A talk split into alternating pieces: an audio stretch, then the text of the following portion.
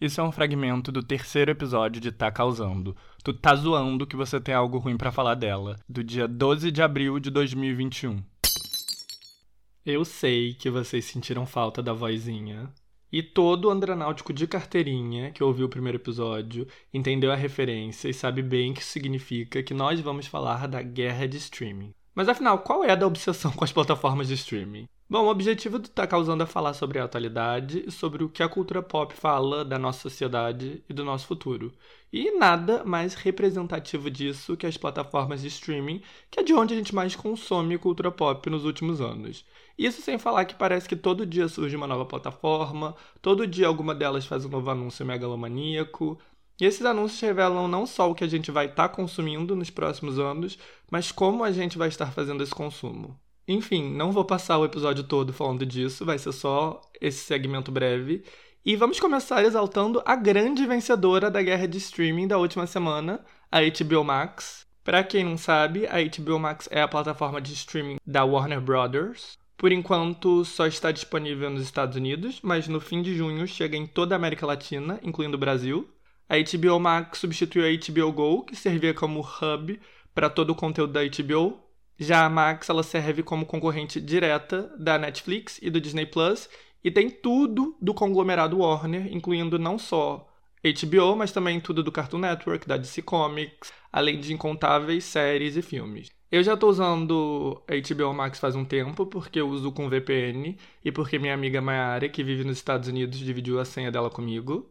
Para quem não sabe, Mayara é uma das minhas melhores amigas desde os tempos do ensino fundamental. E ela é a minha amiga rica, bem-sucedida, artista premiada que mora em Nova York. E como toda pessoa bem-sucedida, ela tem todas as plataformas de streaming. E como uma boa amiga, ela divide a senha comigo. Então, muito obrigado, amiga. Sem Mayara, o meu podcast não teria essa riqueza de detalhes. Então, muitos beijos, te amo.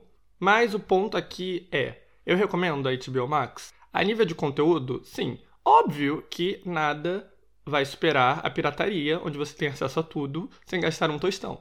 Mas se você quiser fazer as coisas de maneira certa, descomplicada e simples, a HBO Max tem bastante conteúdo. A não ser que você tenha filho pequeno, vale muito mais a pena que o Disney Plus. E tem muita coisa interessante para ver.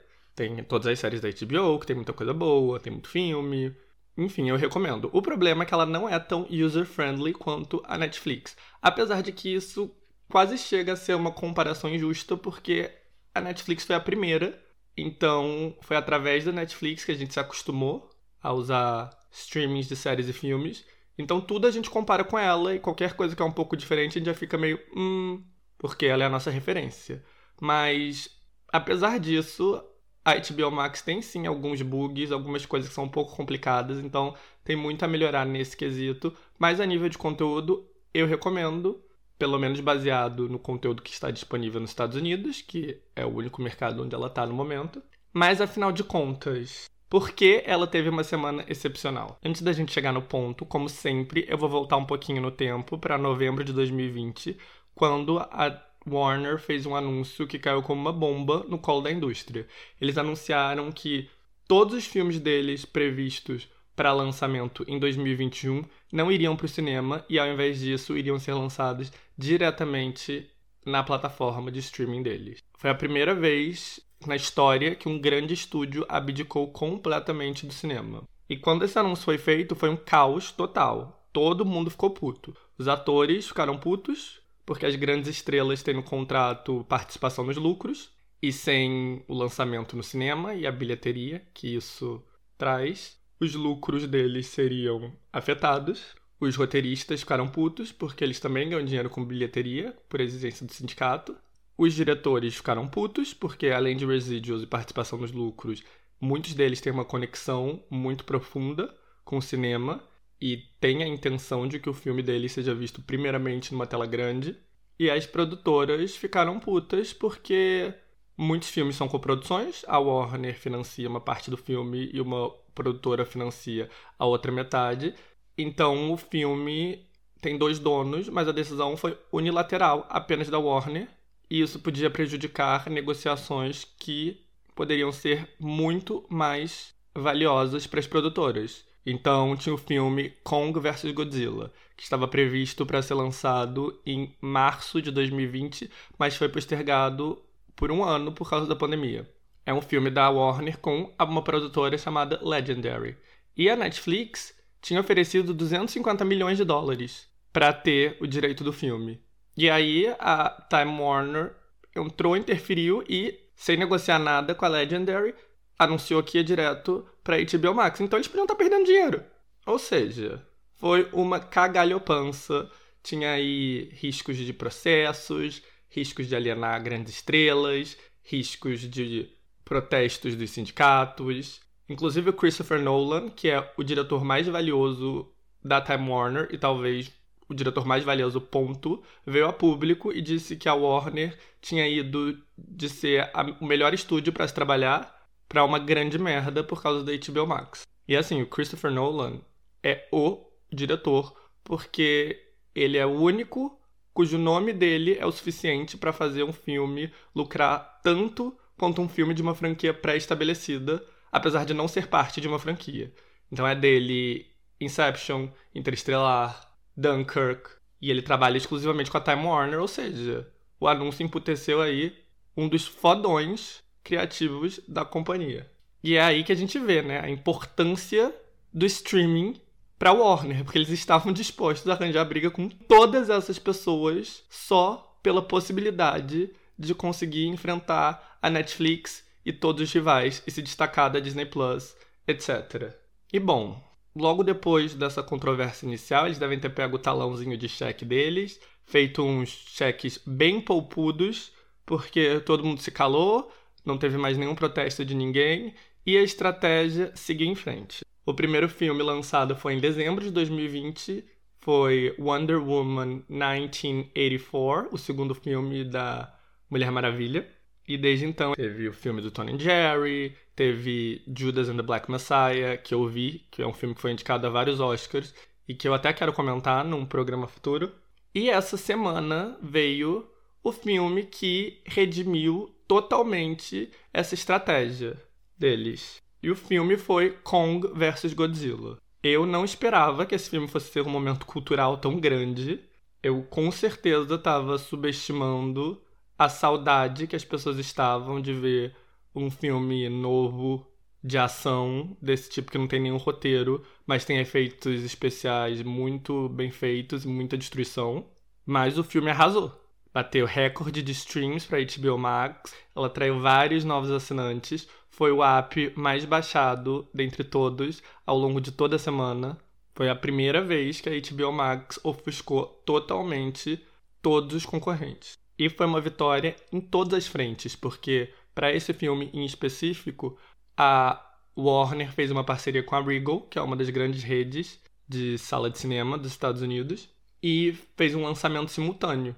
E esse lançamento também foi um sucesso. O filme lucrou 45 milhões de dólares nos seus primeiros cinco dias, provando que dá para um filme bombar ao mesmo tempo na internet e em maneiras tradicionais. Foi a maior bilheteria desde o começo da pandemia, de longe.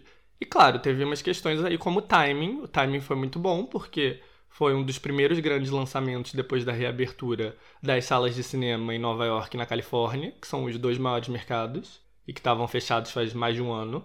E foi lançado no momento onde a campanha de vacinação nos Estados Unidos estava a todo vapor. Estima-se que 30% da população já foi vacinada com pelo menos uma dose.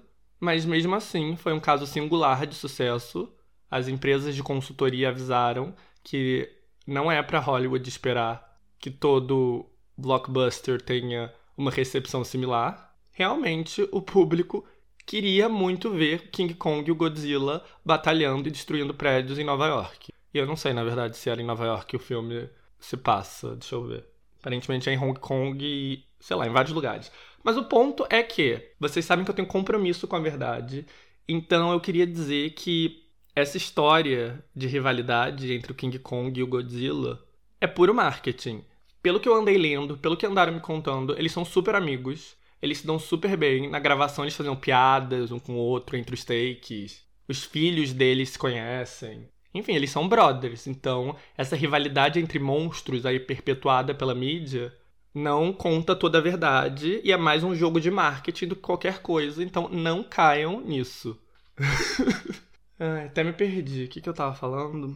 Assim, e para melhorar ainda mais, não foi só um sucesso doméstico nos Estados Unidos, foi um sucesso internacional.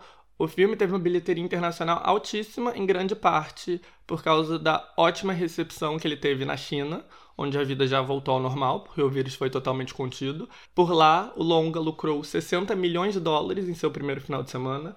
Ou seja, os executivos da Time Warner estão aí estourando a champanhe e a expectativa é que pelo menos um dos outros filmes que vem por aí esse ano consiga repetir esse fenômeno. Então, o que teremos nas próximas semanas no HBO Max dos Estados Unidos? Mortal Kombat, Those Who Wish Me Dead, um suspense estrelando Angelina Jolie, The Conjuring, um filme de terror, In the Heights, a adaptação para o cinema do primeiro grande musical de Lin-Manuel Miranda, ainda mais conhecido por Hamilton, Space Jam: A New Legacy, a sequência de Space Jam estrelando LeBron James ao invés do Michael Jordan, inclusive empolgadíssimo para ver, porque Space Jam era um dos meus filmes favoritos de quando eu era criança. O novo The Suicide Squad, o filme com os vilões da DC, do Batman. The Main Sense of Newark, um filme que serve como uma prequela para a icônica série da HBO Os Sopranos. Dune, um grandioso filme de sci-fi estrelando Timothée Chalamet. Cry Macho, o novo filme de Clint Eastwood. King Richard, uma produção épica que traz Will Smith no papel título, e o novo filme da série Matrix, Matrix. E a Time Warner já anunciou que para 2022 a estratégia não vai ser muito diferente.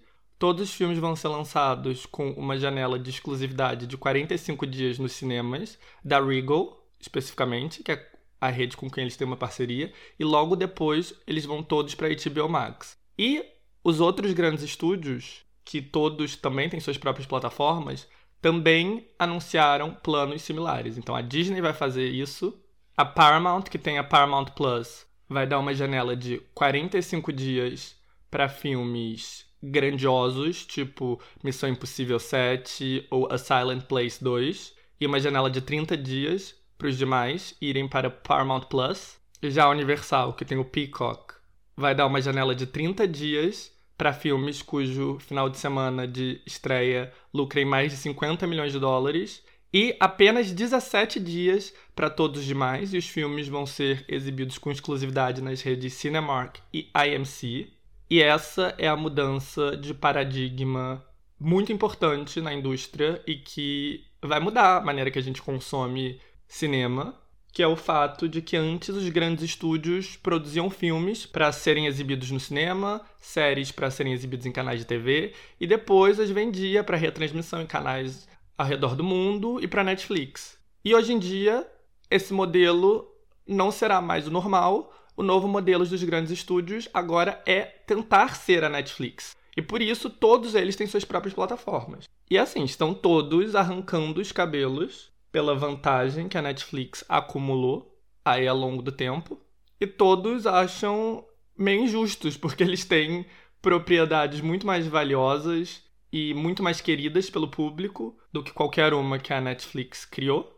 E mesmo assim é super difícil concorrer, porque o mundo todo já tem Netflix. Então a estratégia deles é não poupar nenhum esforço. Eles estão fazendo absolutamente qualquer coisa que esteja ao alcance deles para superar a Netflix. Então, qualquer propriedade desses estúdios, desses conglomerados que tenham uma fanbase enorme e que atraiam atenção, vão ser ressuscitadas. Então a Disney.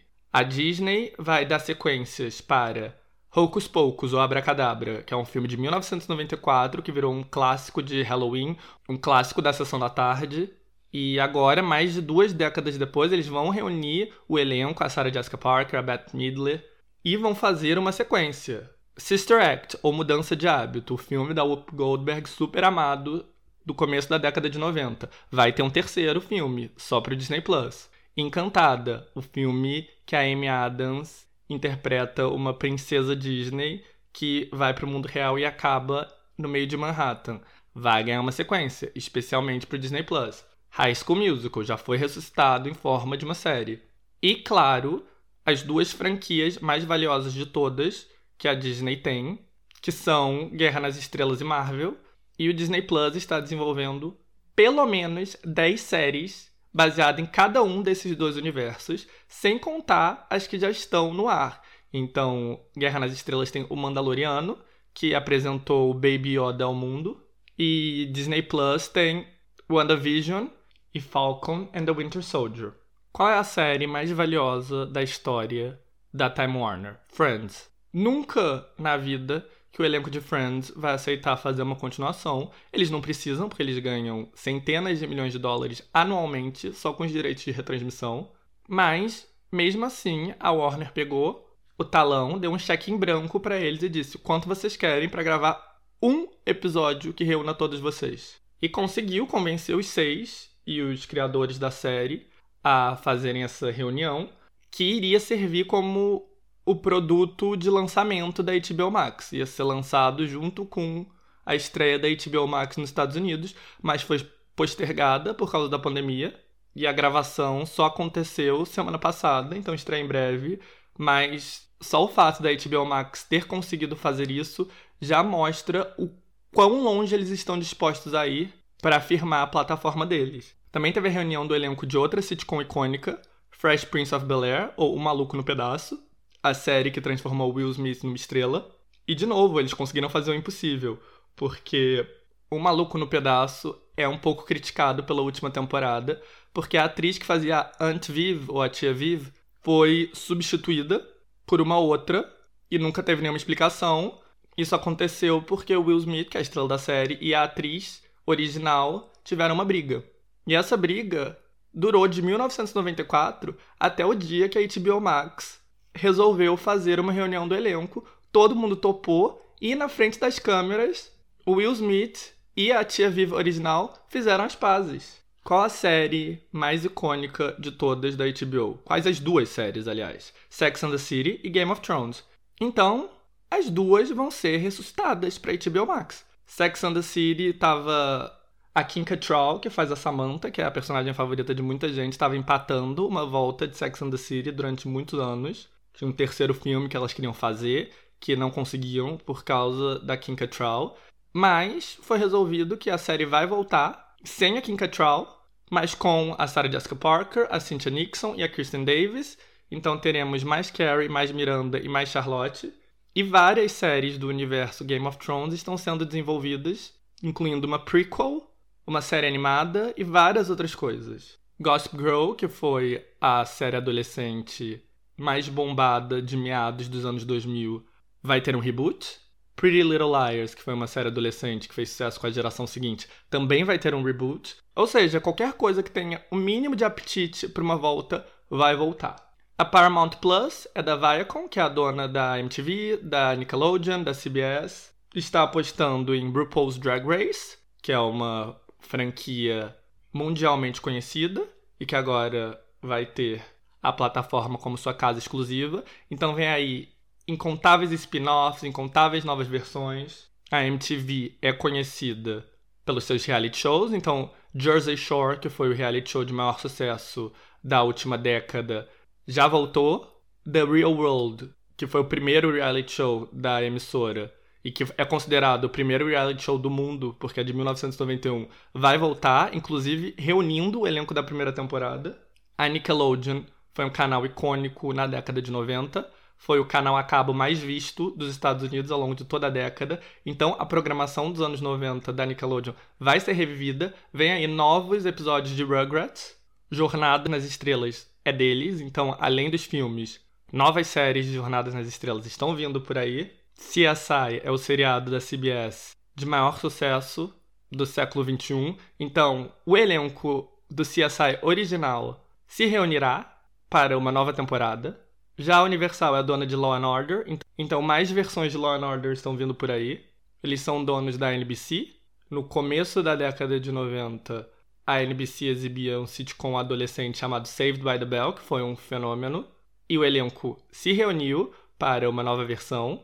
Punk, A Levada da Breca, que foi um fenômeno, em meados dos anos 80, também será revivida e agora teremos Punk, a levada da breca adulta.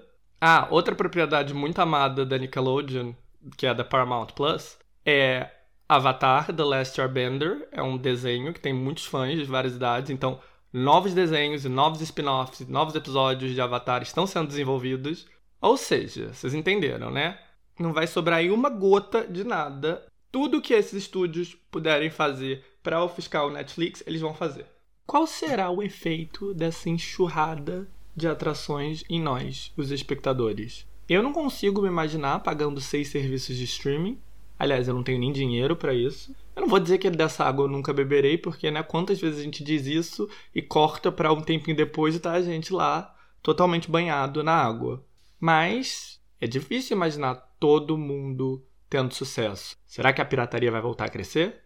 E como a Netflix vai reagir a essa concorrência cada vez mais pesada? Bom, para começo de conversa, eles anunciaram uma parceria com a Sony, que é o único grande estúdio que, pelo menos por enquanto, não tem sua própria plataforma. Eles gastaram um bilhão de dólares adquirindo todos os futuros lançamentos da Sony, que irão para a Netflix poucos dias depois de chegar no cinema, incluindo aí todos os futuros Homem-Aranha, os futuros Jumanji.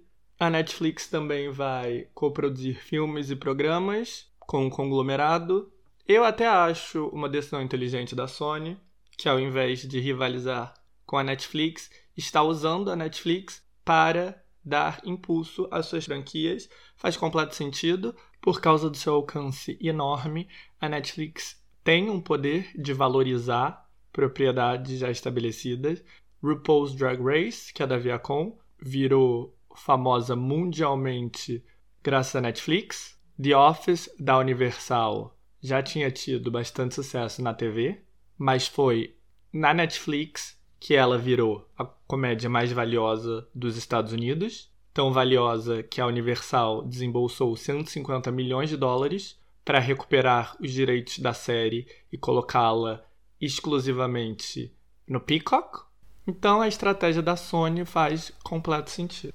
Por enquanto, as outras grandes vantagens da Netflix são o fato de que ela já está muito bem estabelecida em todo mundo, o que significa que apesar de não ter propriedades próprias, ela consegue transformar novos projetos, tipo Gambito da Rainha, em sucessos enormes e ela consegue firmar novas franquias, tipo Casa de Papel ou Stranger Things. A segunda vantagem é que a Netflix está aí mais avançada no projeto de ter conteúdo local em seus mercados internacionais. Todas as plataformas sabem da importância de ter conteúdo doméstico. Não à toa, a Disney Plus acaba de anunciar umas 15 séries europeias, séries originais da Espanha, da França, da Itália, da Holanda, da Alemanha, do Reino Unido, que devem estrear aí nos próximos meses. Mas, nesse quesito, a Netflix também tem mais experiência. E além disso, eles estão gastando aí uma fortuna produzindo os próprios filmes com atores muito famosos. Vai ter um filme no final do ano, que estrela a Jennifer Lawrence e o Leonardo DiCaprio. Todo mês tem um novo filme. Eles estão fazendo filmes do mundo todo. E também estão adquirindo propriedades valiosas. No fim de 2019, o filme de mistério. No fim de 2019, Knives Out superou todas as expectativas. É um filme de comédia policial mistério, dirigido por Rian Johnson, dirigido e escrito por ele. Ele é um diretor bem respeitado, que tem tantos filmes independentes quanto filmes bastante blockbusters. Ele dirigiu Jurassic World, ele dirigiu um dos novos Guerra nas Estrelas. E o elenco de Knives Out, que no Brasil foi lançado como Entre Facas e Segredos, tinha o Daniel Craig, tinha o Chris Evans, tinha a Ana de Armas, que é uma atriz cubana que virou muito famosa graças a esse filme e também graças a um romance com Ben Affleck que chama muita atenção. Jamie Lee Curtis, Michael Shannon. E a Netflix acaba de anunciar que comprou os próximos dois filmes da série. Aliás, nem era uma série originalmente, era só um filme. Mas agora vai ter um 2 e um 3. E a Netflix gastou 469 milhões de dólares nessa compra, só para vocês terem ideia de quanto é isso. O primeiro filme lucrou no mundo inteiro 304 milhões Então, obviamente, a Netflix acredita que ainda há muito potencial pela frente. Eu nem sei o que opinar, eu nunca vi Knives Out. Eu até tô curioso agora. Eu vi que causou um burburinho lá em 2019, mas eu nem prestei muita atenção. Então eu não sei se é uma aposta inteligente ou não, mas claramente a Netflix tem muita fé nessa propriedade. Outra estratégia deles é ir direto em nomes com uma longa trajetória de criar sucessos televisivos. Então, por exemplo, o David Benioff e o D.B. Wise, que foram os responsáveis pela adaptação mega bem-sucedida de Game of Thrones para HBO, assinaram um contrato aí de centenas de milhões de dólares e vão criar exclusivamente para Netflix de agora em diante. Vamos ver, né, se vai valer a pena, se eles vão conseguir recriar o sucesso. O Ryan Murphy criava exclusivamente para Fox e várias das produções dele eram enormes sucessos, inclusive em retransmissão através da Netflix. Ele é o responsável por Glee, por American Horror Story, por American Crime Story. E quando o contrato dele com a Fox chegou ao fim, a Netflix também ofereceu centenas de milhões de dólares e agora ele cria exclusivamente para o serviço. Ele já tem dois projetos televisivos e um filme. O primeiro se chama The Politician, tem até a Gwyneth Paltrow no elenco, mas foi meio que ignorado. O segundo se chama Ratchet e é com a Sarah Paulson.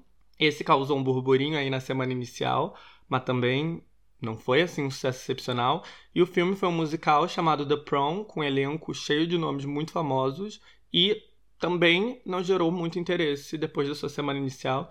Então, pelo menos por enquanto, Ryan Murphy ainda não conseguiu se provar nessa nova fase da carreira dele. E a terceira criativa que eles atraíram foi a Shonda Rhimes. A Shonda Rhimes era contratada da ABC o canal do grupo Disney, e ela foi responsável também por sucessos fenomenais que brilharam no Netflix depois da sua exibição na TV. Então, Grey's Anatomy, que está aí no ar há 16 anos e segue sendo amado. Scandal, How to Get Away with Murder. E assim que o contrato dela com a ABC chegou ao fim, Netflix foi lá, ofereceu centenas de milhões. E no caso dela, não dá nem para dizer que não valeu a pena, porque o primeiro projeto dela foi Bridgerton, que foi um fenômeno enorme deu super certo. E falando em Bridgerton, esse é um assunto também que eu quero falar aqui bem rapidamente, porque na semana passada foi anunciado que o Regé Jean Page, eu não sei se pronuncia o nome dele assim, eu não sei pronunciar o nome de ninguém, não sei se vocês já notaram, mas eu tento. Mas ele é o ator que interpretou o Duque de Hastings, o Simon, que é o personagem mais popular da primeira temporada. Não vai voltar para a segunda temporada. Ele recusou o convite. E eu fiquei meio chocado com o amadorismo da Netflix e da Shonda Rhimes, porque assim, Bridgerton é baseado numa série de livros e cada temporada é baseada em um livro e cada livro é focado especificamente em um irmão. Então a primeira temporada é a única onde o personagem dele tem importância, porque é focado na Daphne Bridgerton. Ou seja, era sabido que o foco no ano seguinte seria em outros personagens. Mas independentemente disso, ele era o personagem mais popular da primeira temporada ele é um dos motivos pelo fenômeno.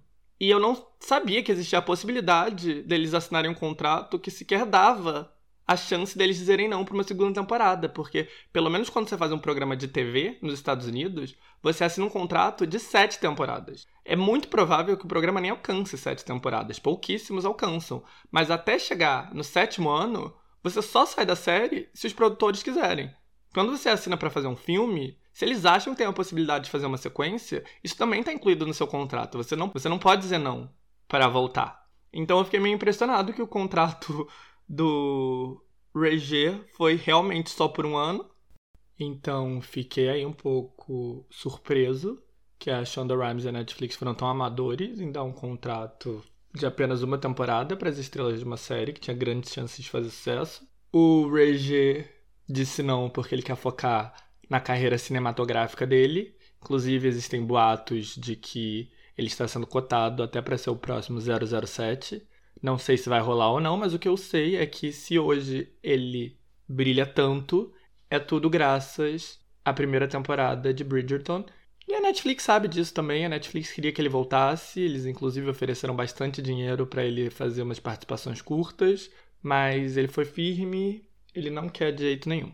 Encerrando aqui, eu queria falar só de mais outro projeto grandioso da Netflix. Eles desembolsaram 30 milhões de dólares num leilão para conseguir os direitos de um documentário do Kanye West, que aparentemente está sendo produzido há 20 anos. Eu não tenho a menor ideia se vai ser bom ou não, mas o que eu sei é, eu com certeza vou assistir. O Kanye é bem errado, ele é bem escroto, ele fala muita merda, ele tem umas opiniões políticas inacreditáveis, mas eu acho ele um gênio, eu acho ele fantástico e uma mente muito interessante. Então, não sei se o documentário vai ser bom ou não, não sei se o documentário vai exaltar os lados ruins ou os lados bons dele, mas eu irei assistir. Para ficar por dentro de todos os acontecimentos da última semana, procure por Tá Causando na sua plataforma de ouvir podcasts favorita. Os dois episódios mais recentes estão disponíveis apenas na íntegra. E o Tá Causando está disponível no Spotify, na Apple Music e no aplicativo de podcasts da Apple. Se gostou, assine. E para mais informações, vá em tacausando.com.br. Muitos beijos!